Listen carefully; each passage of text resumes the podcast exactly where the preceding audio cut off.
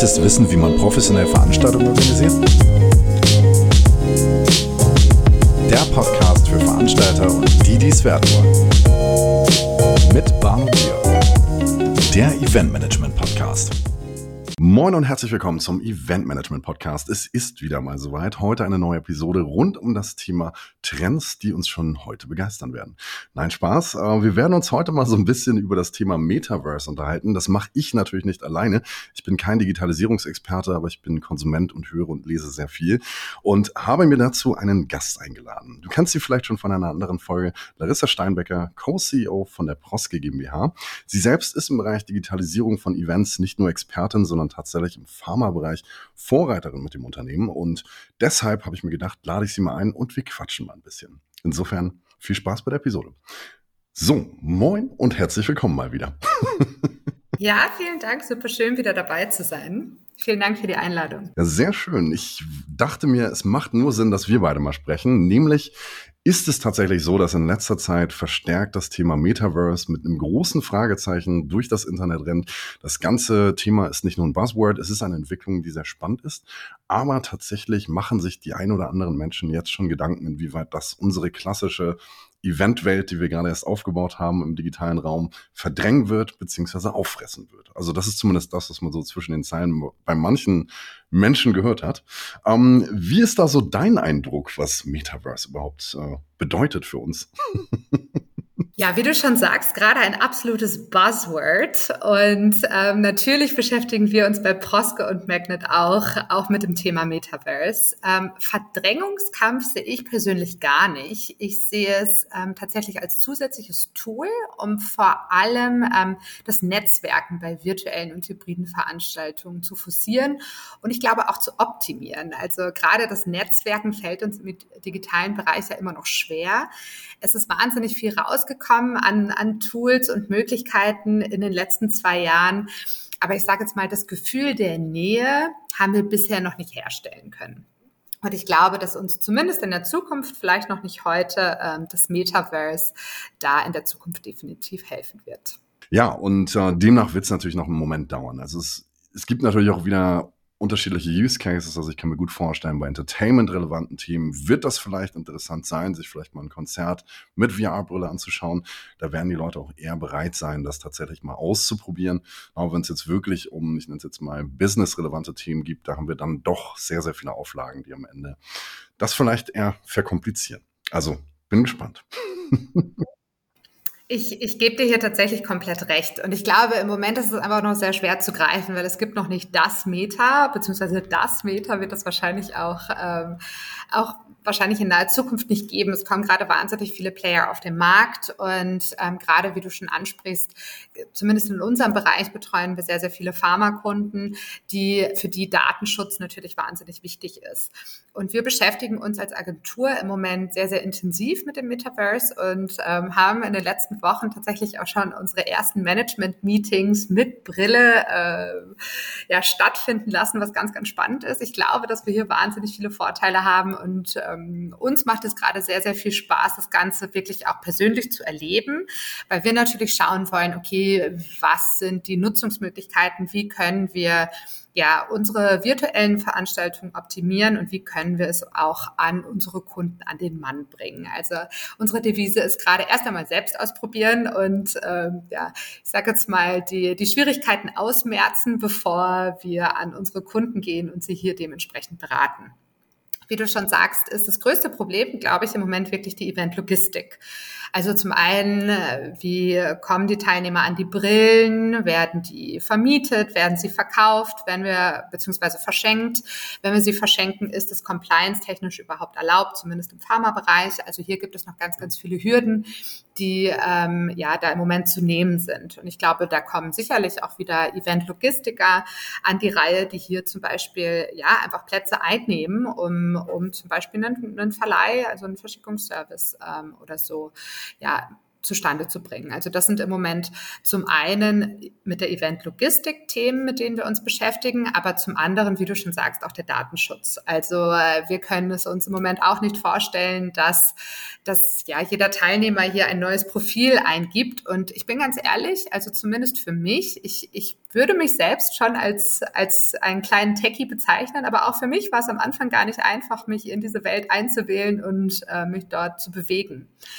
Von daher ist es auch ganz, ganz wichtig, wie wir das Ganze aufsetzen für unsere Kunden. Also ich glaube, diese Brillen zu verschicken und auf geht's, so einfach wird das nicht sein. Da wird es, also da muss, müssen wir gerade unsere Kunden wirklich an die Hand nehmen und ja, ihnen Schritt für Schritt erklären, wie man sich in dieser ganz neuen Welt bewegt. Zumindest für den Moment.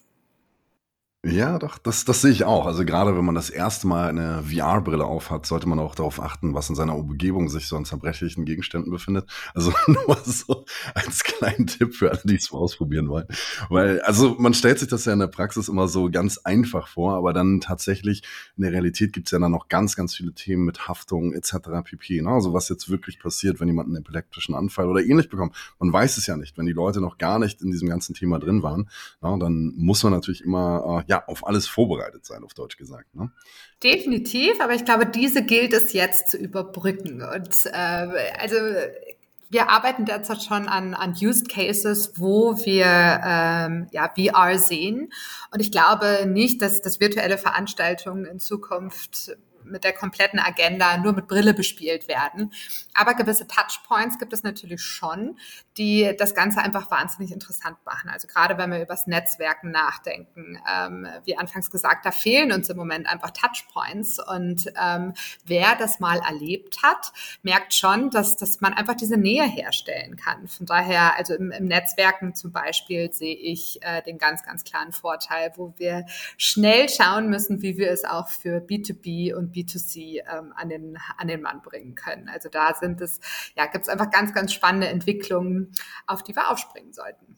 Bin ich sehr, sehr gespannt. Also werden wir auf jeden Fall in Kontakt bleiben und zwischendurch mal die neuesten Trends hören. Und Natürlich auch da wieder ganz interessant ähm, hinsichtlich standardisierter digitaler Events. Das Thema Gamification ist natürlich nach wie vor immer sehr, sehr interessant. Viele Veranstaltende überlegen sich natürlich die tollsten Gedanken und Ideen, wie sie ihr Event digital stattfinden lassen können, aber auch interaktiv und spannend für alle Teilnehmer. Und da gibt es natürlich eine große Bandbreite, je nach Branche, wo man sich befindet, je nach Zielgruppe, wo man sich befindet. Aber ähm, kannst du da aus deiner Sicht mal sagen, wie sehr wird denn sowas wie Metaverse unsere Gamification education sozusagen anpassen, ne? weil wir haben ja dann ein großes Delta zwischen, gut, ich kann hier mein Like geben als Beispiel bei einigen Plattformen oder mein, mein Emoji einblenden lassen, aber was wird denn dann passieren, wenn wir wirklich so diese, ich nenne es jetzt mal äh, Gamification-Welt von Meta kriegen und parallel dann unsere, in Anführungsstrichen, alte virtuelle äh, Event-Plattform? Was, was meinst du, wird dann passieren mit dem, mit dem Thema Gamification?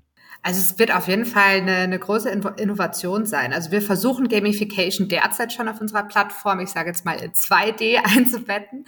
Und äh, das klappt auch schon wahnsinnig gut. Wir haben äh, ja immer wieder wirklich Gamifications, die wir in unserer Plattform integrieren, sei es das alte Pac-Man oder äh, ja eine QR-Code-Challenge, die wir integrieren oder einen Fotobooth und so weiter. Also da gibt es ja jetzt schon ganz, ganz viele Möglichkeiten, wie man auch die derzeitige virtuelle Welt etwas interessanter gestalten kann. Aber es ist natürlich noch mal was anderes, wenn ich den Ball wirklich in die Hand nehme oder das Pac-Man ja tatsächlich verfolge, als ähm, wenn ich an meinem Laptop sitze und die Pfeile von links nach rechts bewege. Also das hat natürlich noch mal ja wirklich ein ganz anderes Engagement und bringt auch einfach ja wirklich den, den Trend der Bewegung mit in die Veranstaltung ein, den wir bisher zumindest bei virtuellen Veranstaltungen Veranstaltungen noch so gar nicht mit, mit einbeziehen konnten. Ich meine, wir haben das immer wieder versucht. Wir bieten zum Beispiel virtuelle Yoga-Sessions an, aber ich glaube, es ist nochmal was anderes, wenn man dann wirklich mit jemandem konkurriert, ähm, als wenn man alleine auf der Matte liegt und seine Übungen macht. Doch, das, das denke ich auch. Das ist auch ein sehr spannendes Thema. Und ähm, ja, um vielleicht in der Hinsicht auch nochmal auf ein weiteres Thema einzugehen, was natürlich nach wie vor nicht nur ein Trend ist, sondern tatsächlich eine Grundvoraussetzung ist das Thema Nachhaltigkeit. Äh, da haben wir in unserer anderen Episode auch schon drüber gesprochen, aber es ist tatsächlich so, dass wir ähm, gerade auch in Hinsicht auf hybride Events mittlerweile natürlich auch ganz andere Auflagen haben, als es vielleicht 2020 war, ähm, weil digitale Events können natürlich in gewisser Hinsicht auch CO2-Emissionen verursachen. Und je nachdem, was für eine Engine ich dahinter habe, je nachdem, wie viele Teilnehmer dabei sind und wie hoch die Produktionskosten am Ende sind, kann sich da natürlich auch einiges verändern. Ähm, jetzt mal vielleicht die direkte Frage an dich. Wie werden denn hybride Events in der Zukunft nachhaltiger? Also das vielleicht mal so als allgemeine Frage gestellt. Ja, das stimmt natürlich. Auch digitale Events ähm, produzieren CO2 und ich glaube, das Ganze muss man einfach abwägen. Also wir haben mittlerweile einfach die Möglichkeit, CO2 zu tracken, egal was wir tun. Also ob ich mich in den Flieger setze oder ob ich die Produktion leite. Also hier gibt es einfach mittlerweile Möglichkeiten, das Ganze zu tracken und viele Firmen nutzen das auch ganz massiv und denen ist es wichtig, dass diese Zahlen einfach auch in ihrem strategischen Meeting Meeting Management zurückgeführt werden und getrackt werden. Das heißt, ähm, wir schauen uns heute ganz genau an, okay, was macht Sinn? Muss ich ganz virtuell gehen? Gehe ich face to face, weil es keine andere Möglichkeit gibt? Oder nehme ich den Ausweg, den derzeit viele äh, Veranstalter nehmen und ich gehe hybrid und habe zum Beispiel regionale Hubs, die das Ganze, ja, ich sage jetzt mal lokal face-to-face bespielen, aber dann global produzieren und, und sich den Content dann global anschauen. Also ich glaube, das ist eine Lösung, die wir derzeit und vor allen Dingen in der Zukunft auch ganz massiv sehen werden. Du sprichst jetzt an, wie verbinden wir Metaverse mit, mit dem Ganzen? Und das ist natürlich sehr spannend, weil uns das wieder, ja, Nähe, also Nähe erzeugen kann. Es ist auch heute schon möglich, den Speaker aus den Staaten für die Veranstaltung in Paris virtuell zuzuschalten und nicht einfliegen zu lassen, so wie wir das vielleicht vor drei Jahren noch getan hätten. Aber wenn wir Metaverse jetzt natürlich mit ins Spiel bringen, dann kann die Person, ich sage jetzt mal, auf die Bühne gebeamt werden. Und das gibt uns natürlich ganz andere Möglichkeiten und ähm, ja, erschafft, erschafft einfach die Nähe, die uns eventuell in, in dem virtuellen Format derzeit nicht, nicht zugänglich ist. Trotzdem glaube ich, dass solche Geschichten wie Keynote Speeches weiterhin virtuell möglich sind, auch ohne Metaverse, auch ohne Brille, weil es hier wirklich meistens um, um den Inhalt geht. Ich glaube, Metaverse wird viel spannender, wenn wir wirklich über das Netzwerken sprechen, über das Engagement, äh, die Gamifications, die wir eben angesprochen haben. Ich glaube, wenn es um den reinen Inhalt geht, dann reicht es mir aus, dass ich vor meinem PC sitze. So geht es mir zumindest. Mhm. Ja, mir auch, auf jeden Fall. da bin ich ganz bei dir. Und ähm, ja, was vielleicht als so abschließende Frage vielleicht nochmal ganz interessant ist, also ZuhörerInnen sind ja so querfeldein, also die gesamte Eventbranche von Agentur zu Student oder auch Person, die als Quereinsteiger sich äh, für das Thema interessiert. Ähm, wenn wir uns jetzt so ein bisschen auf die Zukunft besinnen, mit welchen Herausforderungen müssen wir uns denn eigentlich als Eventdienstleister ja identifizieren bzw. auseinandersetzen? Das, das wäre auch nochmal ganz interessant. Ja, wir reden im Moment immer vom Zeitalter der Digitalisierung, aber ich glaube, dass die heute natürlich noch nicht vorbei ist. Also ich glaube, wir dürfen einfach nicht stehen bleiben. Wir müssen uns immer weiterentwickeln, offen sein für neue Trends und ja, hier einfach mit dem Zeitgeist gehen. Also wir können uns hier auch anderer Industrien bedienen. Also zumindest die Pharma-Event-Industrie hinkt meistens ein bisschen hinterher. Ähm, das heißt, wir müssen einfach offen sein, uns auch ja andere, andere Industrien anzuschauen. Und ich glaube, dass wir hier derzeit zumindest auf einem guten Weg sind. Wir haben gerade viel über Gamification gesprochen. Das wäre vorher im Pharma-Event-Bereich undenkbar gewesen. Und mittlerweile haben wir die Möglichkeiten, auch solche Tools einzusetzen. Also ich glaube, dass das einfach wahnsinnig wichtig ist, dass wir uns hier stetig weiterbilden und ja, wirklich den Trends auch folgen. Ja, das, das sehe ich auf jeden Fall auch. Und noch gerade, was äh, für Leute allgemein immer sehr wichtig ist, sich wirklich auch mit Social-Media-Plattformen auseinanderzusetzen und den verschiedenen Zielgruppen, die es dann gibt. Weil je mehr ich weiß, wer ist wo, wie, warum aktiv, desto mehr kann ich natürlich auch darauf Produkte beziehungsweise Konzepte entwickeln. Also gerade wenn wir jetzt als Veranstalter oder als äh, Dienstleister denken.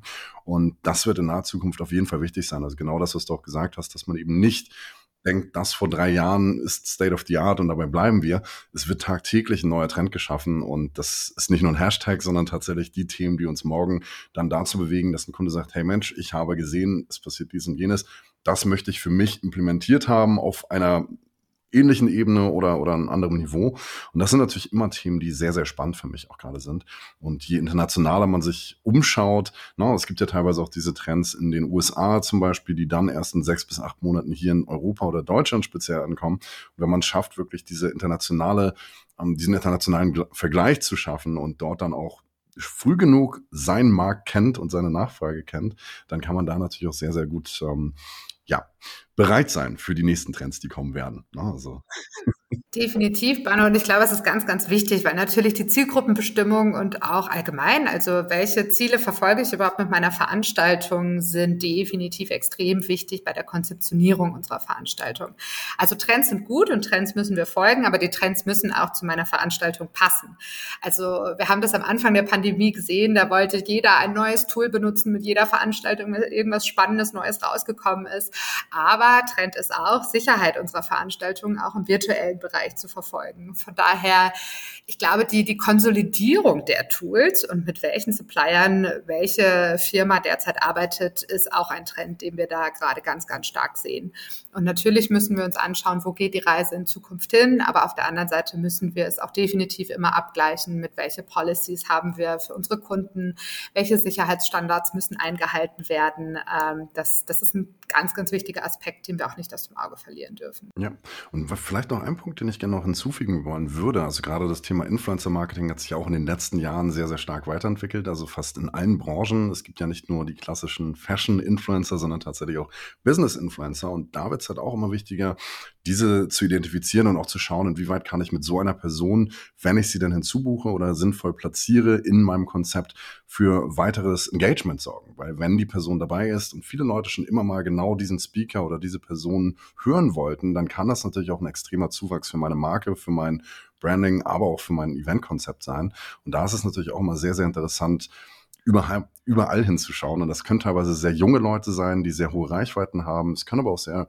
Leute sein, die wirklich aus dem Businessbereich kommen und da sehr, sehr viel Erfahrung gesammelt haben. Und das finde ich halt auch so ein Ding, das wurde in der Vergangenheit immer so ein bisschen belächelt, nenne ich es jetzt mal ganz vorsichtig.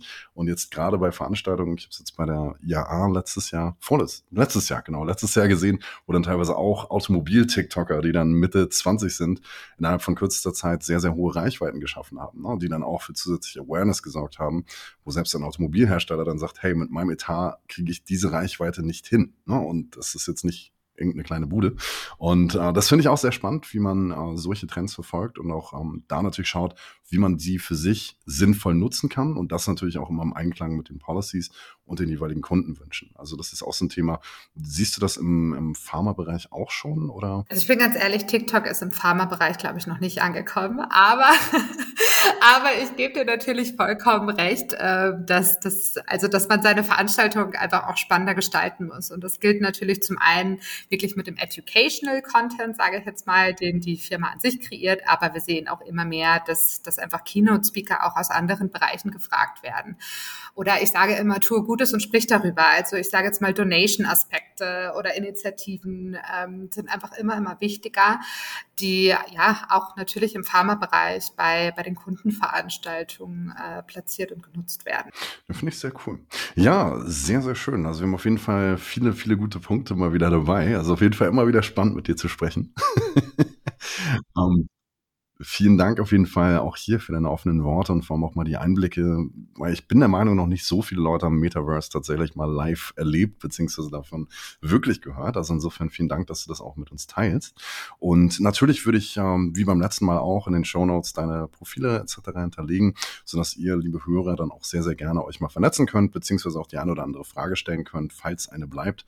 Und ja, ich bedanke mich auf jeden Fall für das sehr, sehr schöne Gespräch und äh, wünsche dir natürlich alles Gute weiterhin. Ich freue mich sehr. Vielen herzlichen Dank für die Einladung. Sehr, sehr gerne.